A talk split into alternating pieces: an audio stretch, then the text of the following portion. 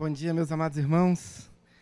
A graça e a paz do nosso Senhor Jesus Cristo. Feliz aniversário para todos nós.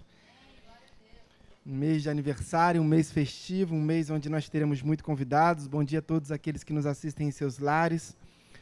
Hoje nós estamos aqui um pouco no escuro por uma, uma falha técnica aqui das luzes, mas certamente logo isso será corrigido. Enquanto não corrige, nós vamos orar a Deus e vamos dar início à nossa aula da Escola Bíblica Dominical.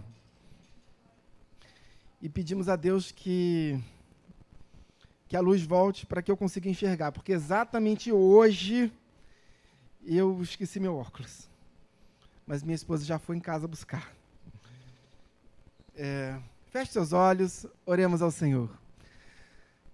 Senhor meu Deus, meu Pai, em nome de Jesus, graças te damos. Obrigado, Deus, pela oportunidade que o Senhor nos concede de estarmos na tua casa. Obrigado, Deus, eh, pelo privilégio, Pai. Entendemos que é um grande privilégio podermos falar contigo e o Senhor escutar, ouvir a nossa voz, escutar o clamor da tua igreja.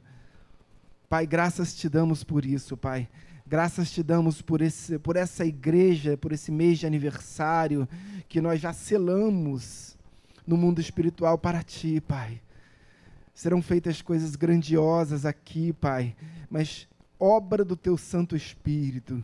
Deus, então te pedimos, recebe tudo aquilo que, que será feito aqui, Pai, na tua igreja, porque será única e exclusivamente para honrar, para glorificar, para santificar, para adorar o teu santo nome. Obrigado, Deus, pelo privilégio que o Senhor nos concede de estarmos juntos na tua casa. Uh, como o Salmo 133 uh, nos ensina, como, como o orvalho descendo sobre o monte, do Hermon e ele, ele invade as pequenas montanhas de Sião, Pai. Assim somos nós, Pai, absolutamente dependentes desse orvalho, desse alimento, ó Pai, dessa unção que desce pela barba de Arão, mas nos alcança, Pai. Nos alcança, ela nos invade, Deus. Pai, oramos em nome de Jesus, te rendemos graças por isso e pelo privilégio de estarmos na tua casa. Uh, em nome de Jesus, amém. Meus amados irmãos, hoje nós damos início, nós encerramos aquela série de mensagens acerca da batalha espiritual, que de fato foi muito enriquecedora para as nossas vidas, com base na, no texto que o apóstolo São Paulo escreveu à igreja de Éfeso.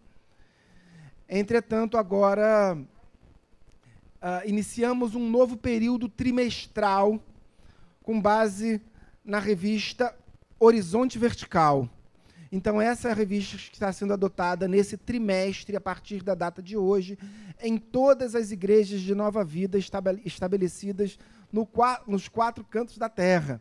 É, nós temos igrejas de Nova Vida no mundo inteiro e, e essa revista é a mesma utilizada uh, em, por, todas as, uh, por todos os ministérios.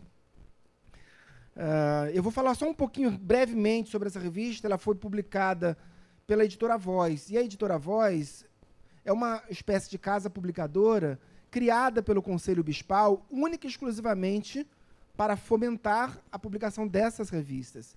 Por ora, nós não temos outras publicações da editora Voz. A editora Voz nasceu para publicar a revista da, no da nossa Escola Bíblica Dominical. Durante muitos anos, e eu sou professor da Escola Bíblica Dominical já há muitos anos, uh, na Igreja de Nova Vida, muitos anos.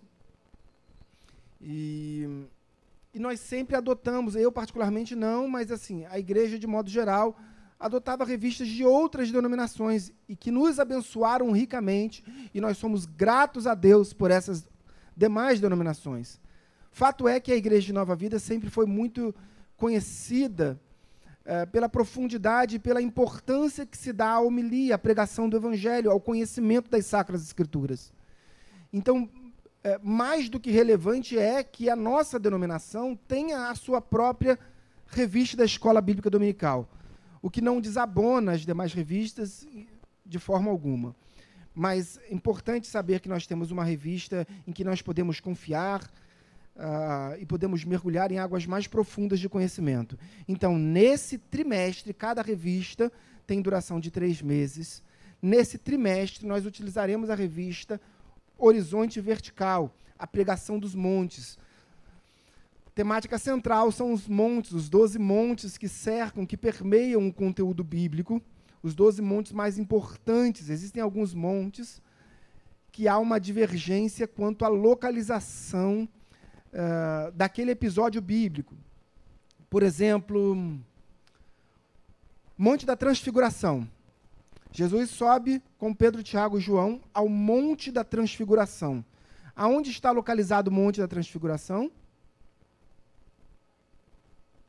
Alguns dizem, a maioria dos judeus, inclusive, entende que é um pequeno monte uh, próximo da divisa entre aquilo que se chamava Galileia e Samaria.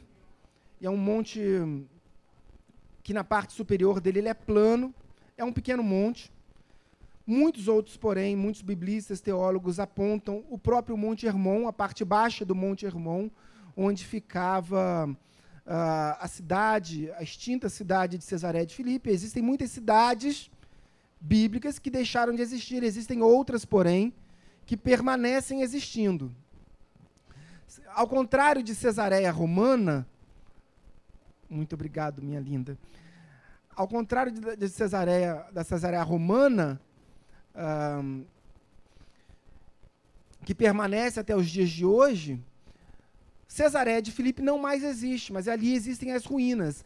Ocorre que naquele local de Cesareia de Filipe, é onde ficava ali nos pés do Monte Hermon, é onde ficava um centro de adoração à divindade Pan. Até os dias de hoje existem ali, o que nós vemos na Bíblia também, uh, como, como chamado de Bânias, o rio Bânias. E hoje o rio Bânias é um rio importante, que não se encontra exatamente dentro de Israel, mas ele desce e forma ali a base do que nós chamamos de Rio Jordão, do chamado Rio Jordão. Uh, e por que, que era chamado, nos dias de hoje é chamado de Bânias? Porque os árabes têm uma, uma dificuldade de pronúncia em relação à letra P, e por isso é Bânias e não Pânias. Mas ali, naquele local, era, uma, era o maior centro é, panteísta de, de, idolatria de todo o Estado de Israel, exatamente ali ao lado de Cesaré de Filipe, onde até hoje tem lá esculpido na rocha, até os dias de hoje, tem esculpido na rocha ah, o que era chamado de o Templo do Inferno. Quando vocês se recordam quando Jesus fora questionado pelos discípulos sobre quem ah, os, as pessoas falavam, de que forma apontavam Jesus, quem ele era, então Jesus disse: Mas tudo bem, as pessoas dizem que eu sou Elias, uh, Jeremias, uh, João Batista, mas vós, a igreja, o que, que a igreja, quando olha para mim, é, é, me vê? Naquele momento, Jesus estava dizendo: e, vo e vocês, o que dizem que eu sou? Então Pedro diz: Senhor, tu és o Cristo, o Filho do Deus vivo. E naquele local, Jesus então aponta para esse templo e diz: E as portas do inferno, ou seja, o templo de Deus Pan, que atraía inclusive muitos judeus que se desviaram do judaísmo e passaram a seguir eh, divindades pagãs. Eh, e ele diz então: E as portas do inferno não prevalecerão sobre a minha igreja. Uh, ali ocorre que nós estamos falando de pregação dos montes, nós vamos entrar a fundo na revista. Mas só para a gente fazer uma introdução, ali naquele local estão até os dias de hoje as primeiras fontes do Jordão. E o Jordão se forma onde? Alguém sabe aonde o Rio Jordão? Israel tem quantos rios?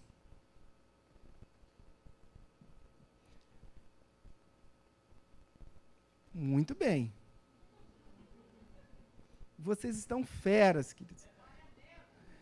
Essa igreja, queridos, vocês estão em casa não viram, não puderam ouvir, mas aqui todos falaram numa voz uníssona um rio, que é o chamado Rio Jordão. Na verdade, é meio rio, porque o Rio Jordão, em sua grande parte, é dividido ainda com a Jordânia, né? porque o rio separa as duas nações. Só que esse Rio Jordão, ele nasce no Hermon.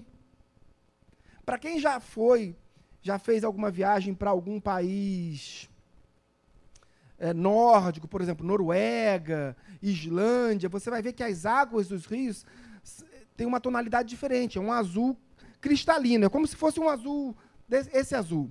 Por quê? Porque a formação desses rios, isso tem muito no Chile também, no sul do Chile, na, na, na, na Patagônia chilena.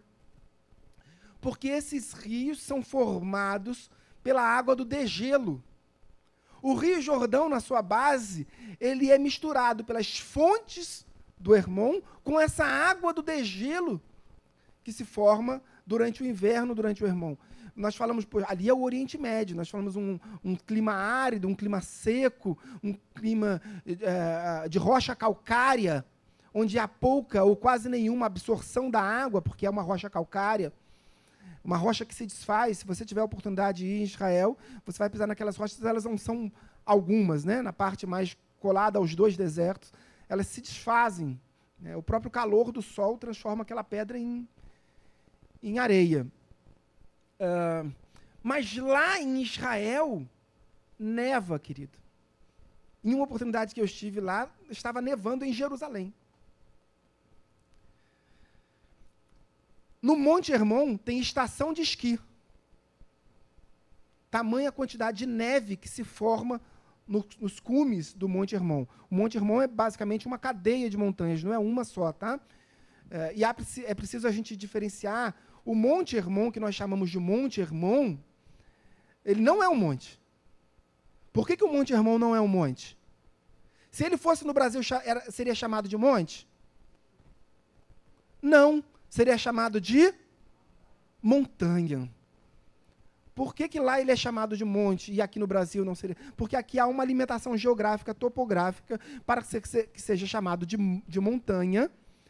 Uh, tem que ser acima de 400 metros de altitude. E abaixo disso é monte.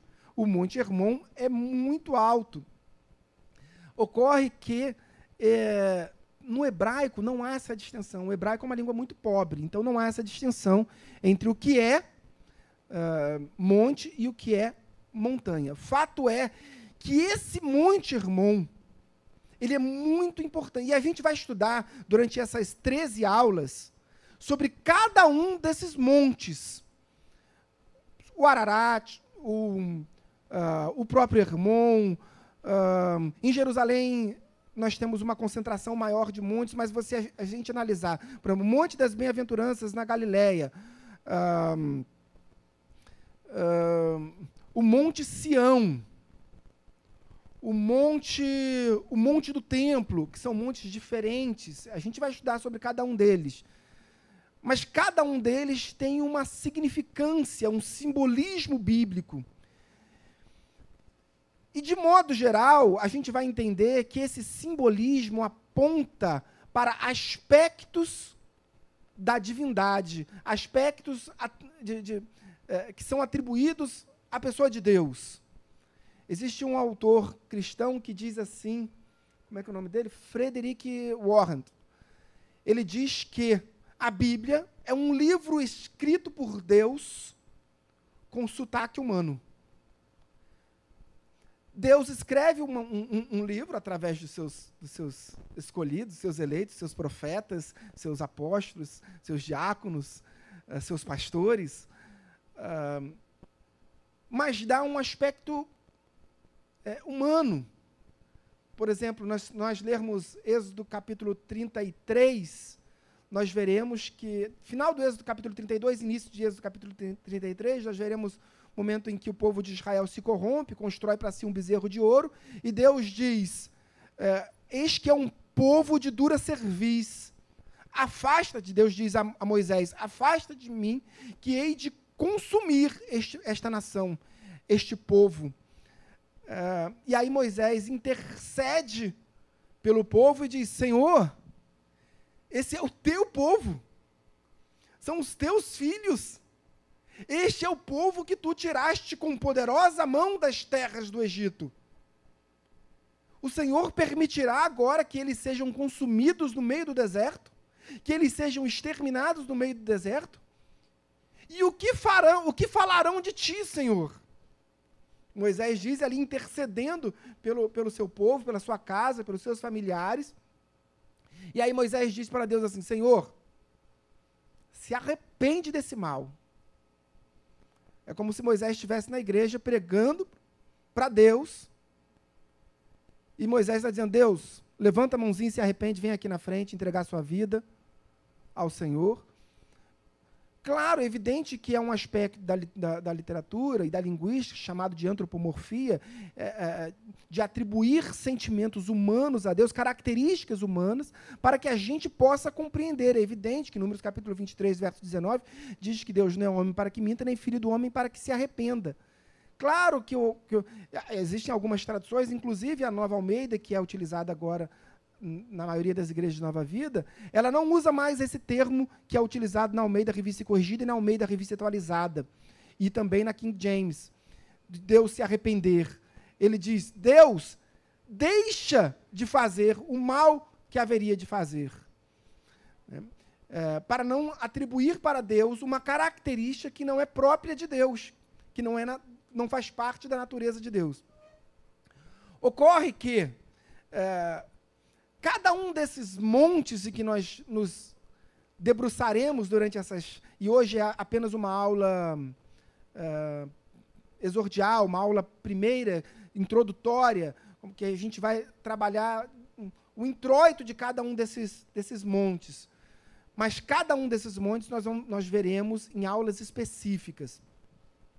Mas é importante a gente compreender e é, acho que é absolutamente fundamental que a gente já tenha essa noção desde já de que esses montes vão nos apontar para Deus. Amém?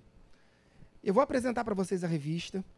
E antes de nós começarmos a primeira aula, para quem tem a revista em mãos, ninguém? Ninguém. Pois bem. É, então, todos vocês, é, com inveja em vossos corações, olhem para mim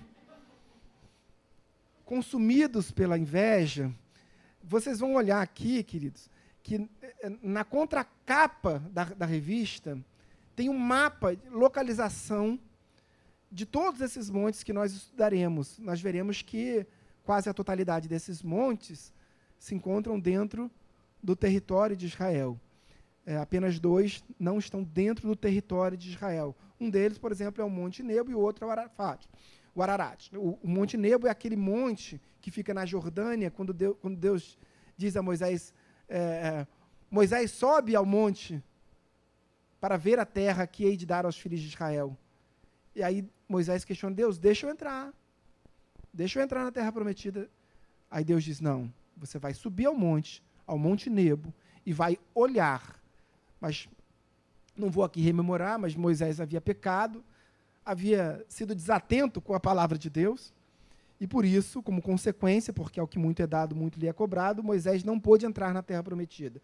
Em cima do mapa, nós temos um infográfico sobre a topografia que mostra aqui a altitude de cada um desses montes que nós vamos estudar. Lembrando que alguns são, de fato, grandes montanhas, como o Ararat, por exemplo, que tem mais de 5 mil metros de altitude então vamos, vamos avançar para essa primeira lição. E essa primeira lição, para quem não tem a revista, eu vou, então eu vou ler um pouco mais da revista para que você. Não tem para venda?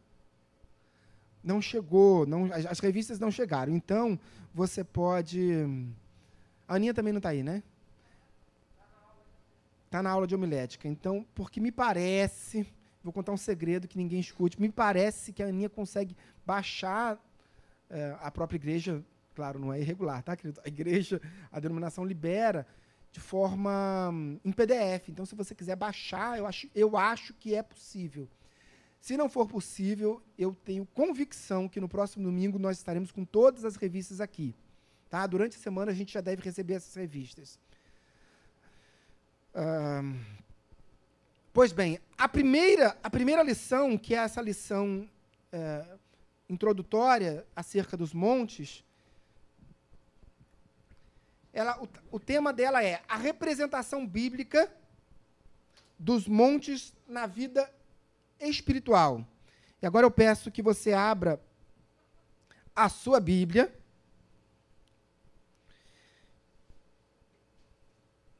E se dirija ao Evangelho de João, para que a gente possa compreender um pouco.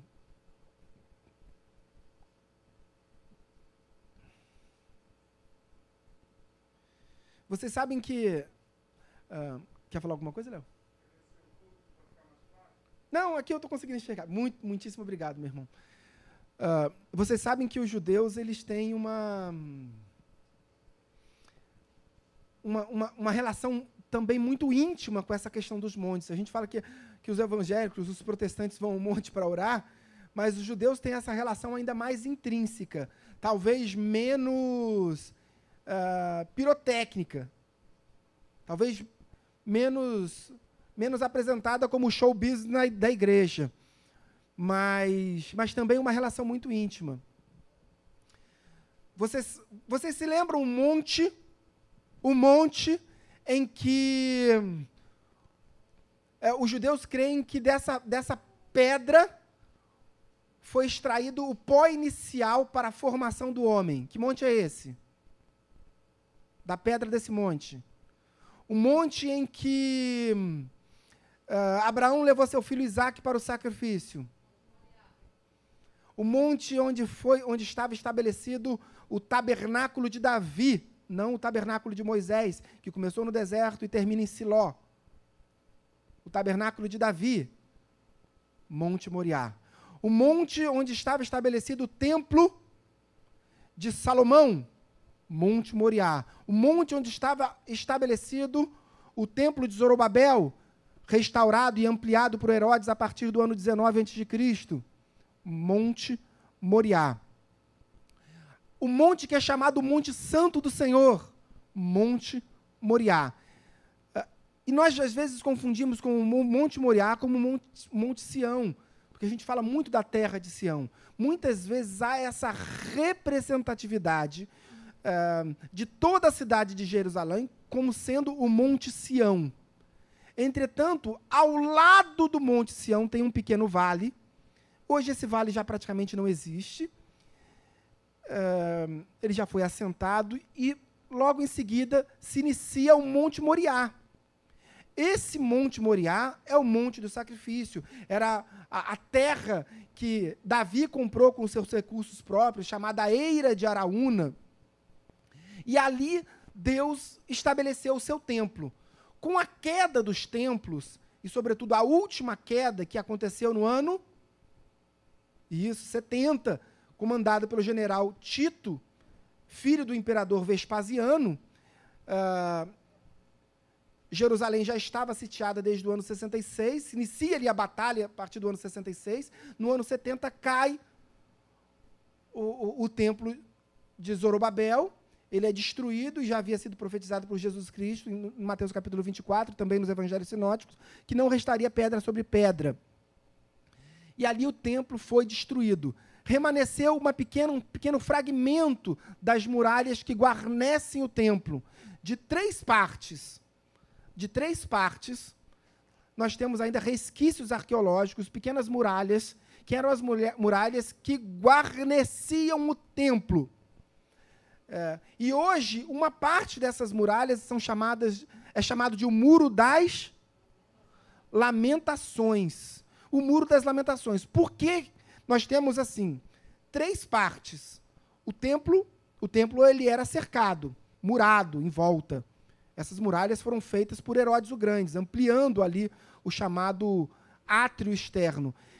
Essas muralhas que cercavam o templo, de um lado caiu totalmente, do lado norte, do lado sul remanesce um pouco, do lado uh, leste remanesce também, e do lado oeste remanesce uma pequena parte. Mas só essa muralha do lado oeste permanece, é chamado de Muro das Lamentações, onde nós vemos as imagens na televisão, onde judeus vão lá é, uh, entregar a Deus ali suas, ora suas, suas orações, seus pedidos. A gente vê que na fenda das rochas tem milhares e milhares de, de papeizinhos com orações, com nomes. É, eu já coloquei o nome de vocês lá.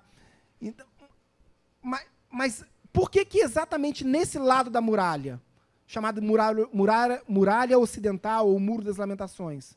Por quê? Porque este lado da muralha era o lado que ficava mais próximo do Santíssimo Lugar. O lugar onde. É, ó, do monte onde estava ali a representação mais perfeita de Deus. Ocorre que, vejam, uh, ali era um monte, o Monte Moriá, o chamado Monte Santo, o Monte de Deus. Ali naquele lugar era a representação de Deus. Os judeus vão ali naquele monte onde fazia, onde, onde está simbolizada a representação mais genuína de Deus na terra, entregam ali as suas orações. O que que as autoridades religiosas de Israel até os dias de hoje fazem?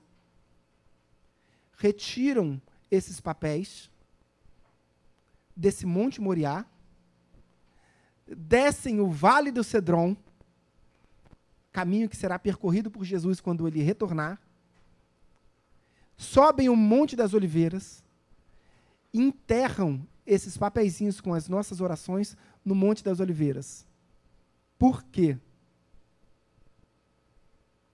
Porque os judeus, assim como nós, entendem que quando o Messias vier para nós, quando o Messias voltar, ele voltará apondo seus pés, Zacarias 14, sobre o Monte das oliveiras. Então, simbolicamente, uh, uh, Deus receberá primeiro as orações que forem entregues no Monte Moriá, enterradas depois no Monte das Oliveiras. O cemitério, a cova, o sepulcro mais caro do mundo, aonde fica? No Monte das Oliveiras. Por quê? É um cemitério judeu, Somente judeus podem ser sepultados ali, mas judeus do mundo inteiro, judeus de Nova York, onde tem a maior comunidade judaica do mundo, é, pagam fortunas, milhões e milhões de dólares, para serem sepultados ali no Monte das Oliveiras. Por quê?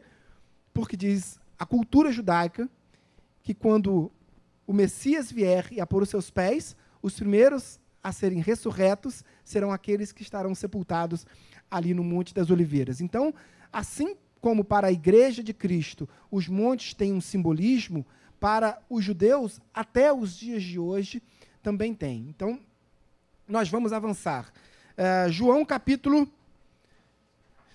19, não foi isso que eu pedi? 19 a partir do verso 17. Quem achar o verso 17, por favor, Leia o verso 17, por favor.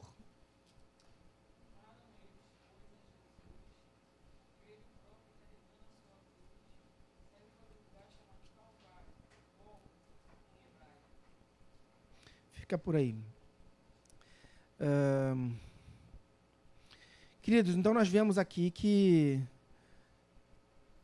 que Jesus ele fora sepultado ele fora é, crucificado também num monte, um monte chamado Gólgota.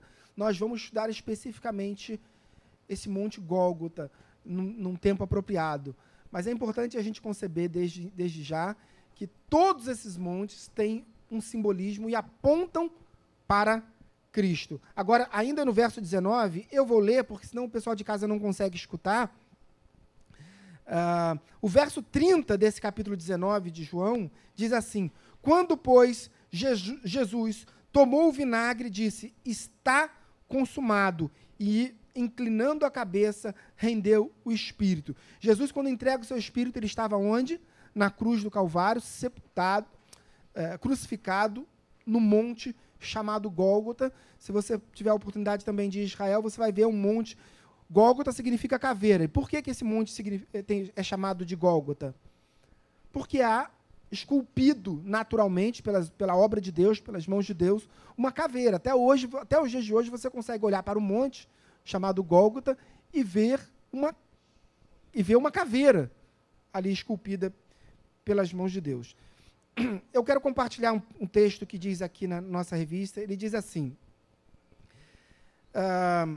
A Bíblia contém várias referências a montes, tanto no sentido figurado, como no caso da poesia davídica, ao compor que os montes cantam de júbilo e louvam ao Senhor, como de maneira mais frequente, como registro literal de, de locais que se incluem na topografia geográfica das nações.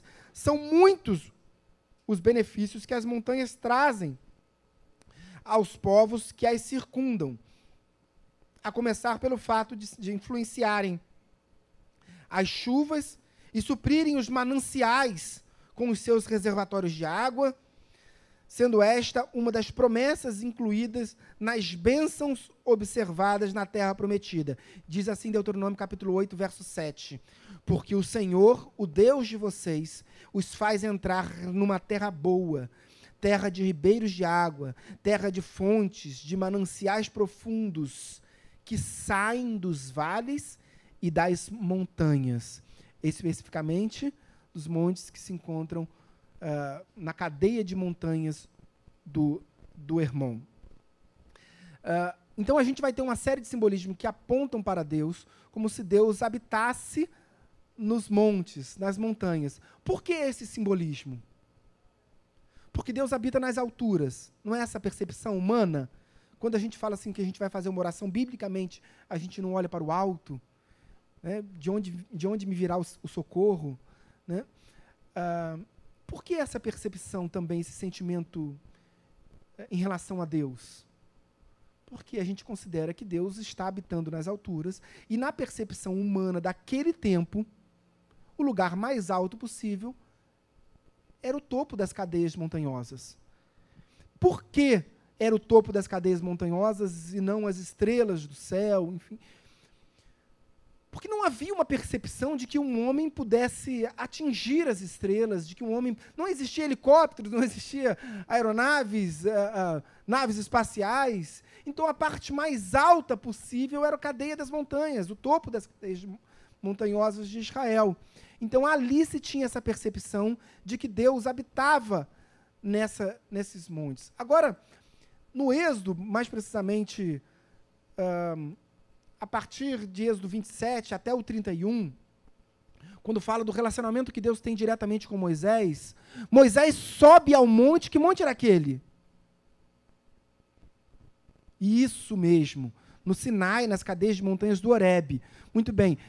Quando Moisés sobe ao Sinai, o que, que as pessoas olham e veem para o Sinai? O Sinai está encoberto da glória de Deus, e ele é, resplandece uma luz é, que quando Moisés desce, o texto bíblico diz: olha, essa, essa luz, as suas vestes resplandecem uma luz e é um branco tão branco que as mãos humanas, as mãos das lavadeiras, não conseguem é, deixar esse tecido tão branco. Algo, é algo diferente.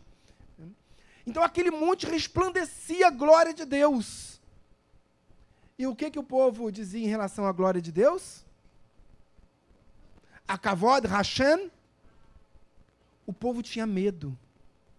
O povo tinha medo da glória de Deus.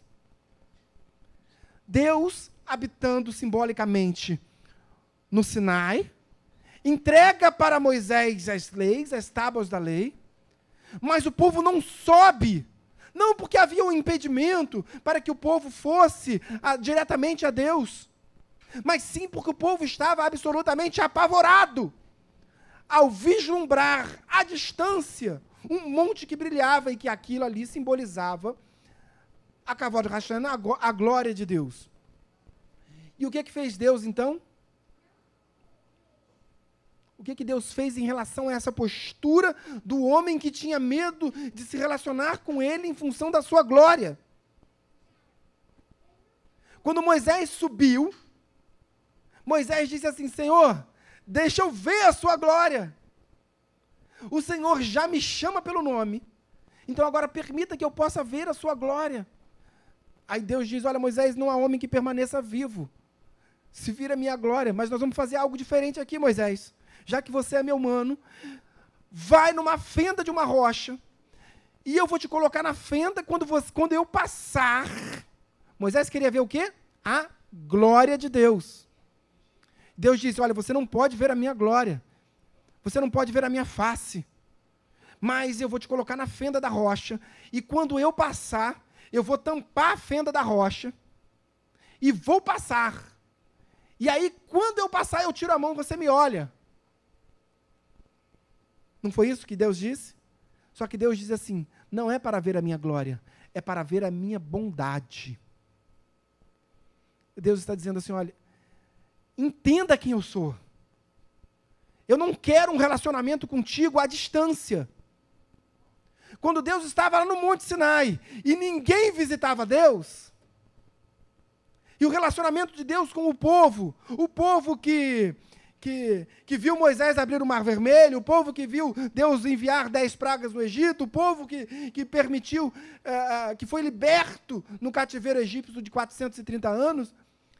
Mesmo assim, esse povo não queria um relacionamento, não tinha um relacionamento íntimo, íntimo com Deus. O que, que Deus fez? Deus falou para Moisés: Moisés, esse tal de relacionamento à distância, home office, não está dando muito certo. Eu preciso me relacionar com o meu povo. E Deus diz assim: Moisés, aonde o povo está? No vale, Senhor. Então é lá que eu vou morar. Então, essa percepção de que Deus está exclusivamente nos montes é falha. Porque Deus, o Deus dos mais altos montes, ele também habita no vale. Quando a gente passa no deserto, Deus está conosco. Quando a gente está caminhando no vale, Deus está conosco. Deus perguntou: Moisés, aonde está o povo? No vale. Então, Moisés, monta uma cabana para mim lá. A Mishkan, o tabernáculo. É lá que eu vou morar. Porque se o povo está lá, não é o povo que vai vir até mim, eu vou até o povo. Por que, que todos os elementos do, do tabernáculo apontam para Cristo? Porque é exatamente a função do tabernáculo, simbolizando a humildade de Deus, um Deus que se destitui da sua glória, da glória representada no Sinai, para habitar no vale. Não é isso que o próprio João fala de Cristo? Do Verbo que se fez carne e se destituiu da glória para habitar em meio aos homens? É a mesma representatividade, tanto do tabernáculo quanto da pessoa de Cristo. Vamos avançar. Um,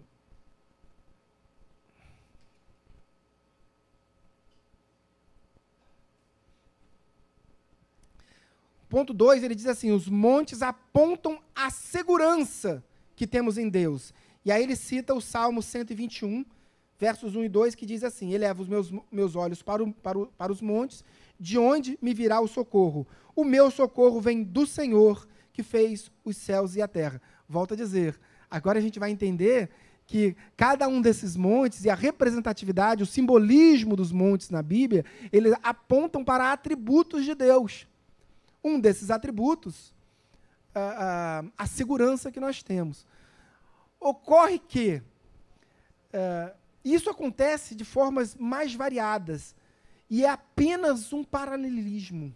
Por exemplo, Deus pega aquilo que é mais seguro. O que, que pode ser mais seguro, estabelecido, do que um, uma pedra rochosa no monte? Então Deus usa esse argumento para, olha, tá vendo isso aqui?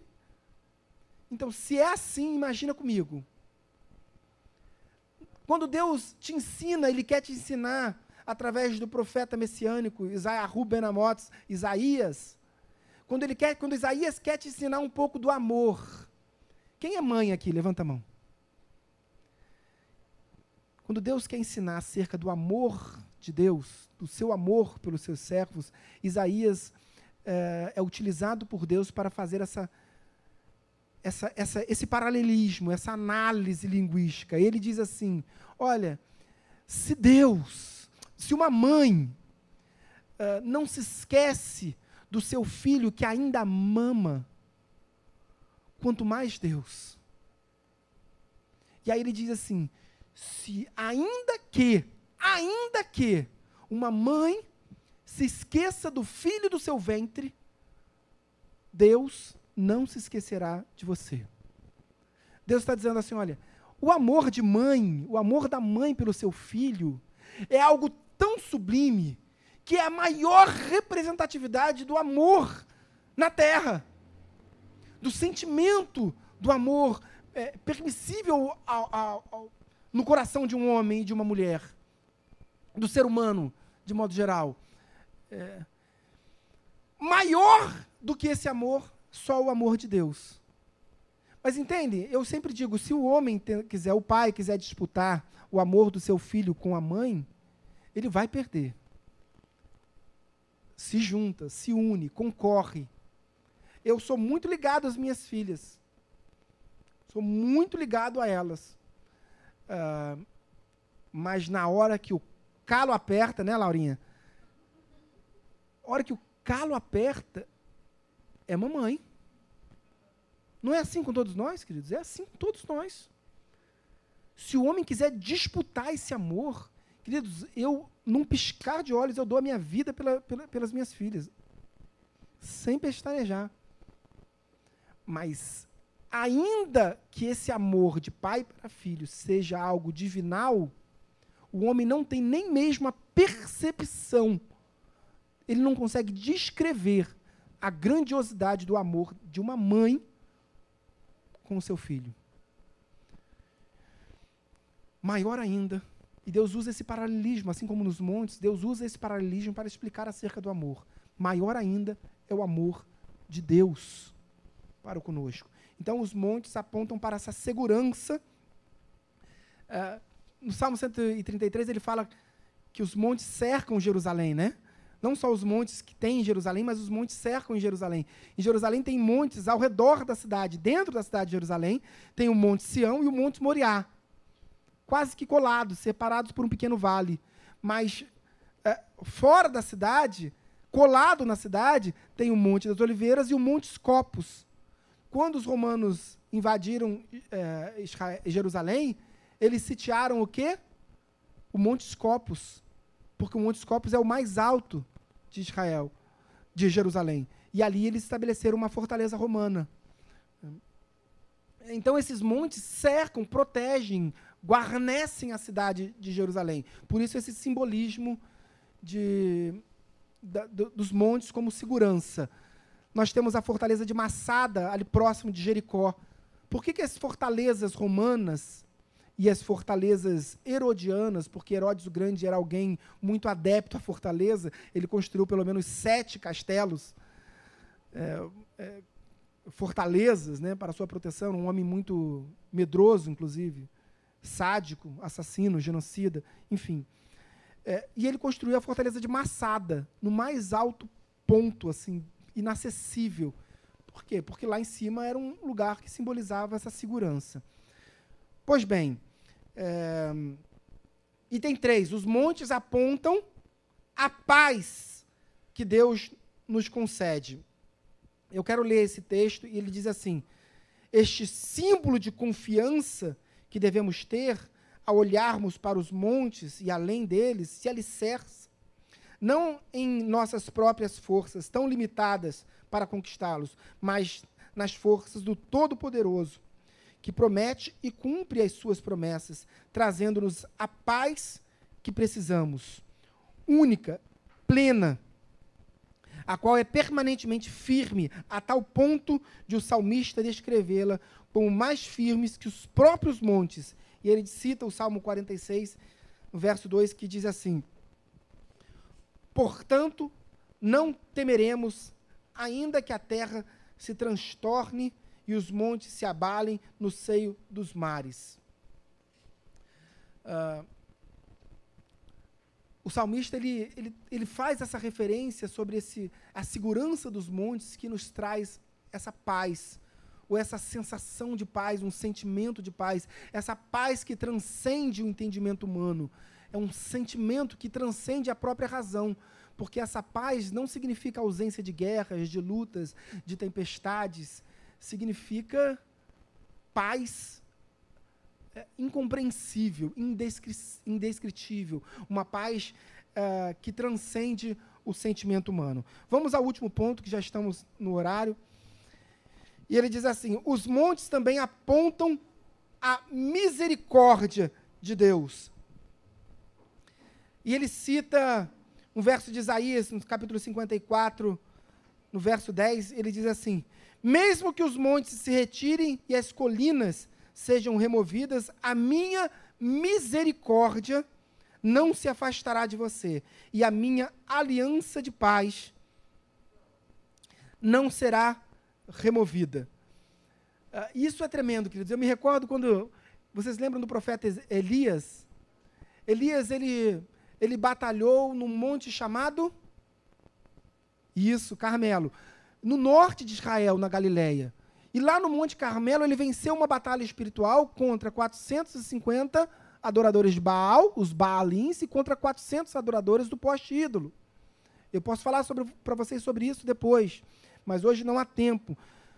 Uh, mas quando, quando Elias começou a ser perseguido pela, por Jezabel, esposa de Acabe, rei da, uh, do Reino do Norte, o reino nortista de Israel, naquele tempo havia cisão entre o Reino do Norte e o Reino do Sul, Elias fugiu para dois mil quilômetros em direção ao Sinai. E ele ficou lá, é, em depressão, pedindo a morte no Sinai. E ali, naquele momento que ele pede a morte, ele, ele tem um relacionamento com Deus. Deus. Parece que Deus não compreende. Você, Elias, espera aí, você, com toda a autoridade, sozinho, você venceu uma batalha espiritual contra 850 homens. E agora, por causa de uma mulher, você está sendo que, que está te perseguindo, você pede a morte. E aí, naquele momento, Deus começa a falar com Elias. E aí Elias está esperando o poder de Deus. Quando vem um vento, a Bíblia diz que vem um vento tempestuoso naquele local, e Elias deve ter pensado: poxa, é agora que chegou a glória de Deus. Mas não era Deus. Depois veio é, uma, um redemoinho de fogo. E aí Elias, é agora. Também não era Deus. Depois veio trovões, e, e trovões como, como um, um lança-chamas, um fogo. E também não era Deus. E de repente veio a calmaria. Um momento de paz. Era Deus. Por isso, em Colossenses capítulo 3, verso 15, diz: Seja a paz no vosso coração o árbitro. Porque Deus traz essa paz para a gente que transcende o entendimento humano. Independentemente de situações adversas ou não, a nossa paz está centrada no Senhor. E essa paz inabalável, por isso o paralelismo dos montes. Os montes também apontam para adoração, já vou encerrar. Os montes também apontam para adoração. É, nós vemos que todos os ensinamentos, é, tudo aquilo que se refere ao ministério de Cristo aconteceu em montes. Desde a adoração, o sacrifício, a oração, a transfiguração, os ensinos, Monte das Bem-aventuranças, tudo aconteceu nos montes. Ah, e a gente vai, vai estudar cada um deles nas aulas que a esta forem subsequentes. Amém? Ficaram poucas ou muitas dúvidas? Muitas, né? Mas a gente vai estudando e sanando cada uma dessas dúvidas. Mas, de qualquer sorte, após a aula, eu também estou à disposição de cada um de vocês. Amém? Vamos orar? Senhor, meu Deus, meu Pai, em nome de Jesus, muito obrigado, Pai, pela oportunidade que o Senhor nos concede mais uma vez, por estarmos juntos, por conseguirmos mergulhar em águas mais profundas de conhecimento, porque, porque hoje o Senhor nos permitiu crescer no conhecimento da, do, do teu evangelho, da tua vontade para as nossas vidas, das tuas profecias. Oramos para que neste domingo e a partir de hoje, essa igreja, nesse mês inteiro, nesse mês de aniversário, consiga vislumbrar de uma forma sobrenatural a tua glória, Pai. Deus, em nome de Jesus, desce sobre esse lugar, Pai, sobre as nossas vidas, como o Senhor ainda não fizera, Pai. De um, de uma, traz o renovo para as nossas vidas, Pai. Oramos em nome de Jesus. Amém e amém. Deus muito te abençoe. Deus abençoe a todos que estão em seus lares.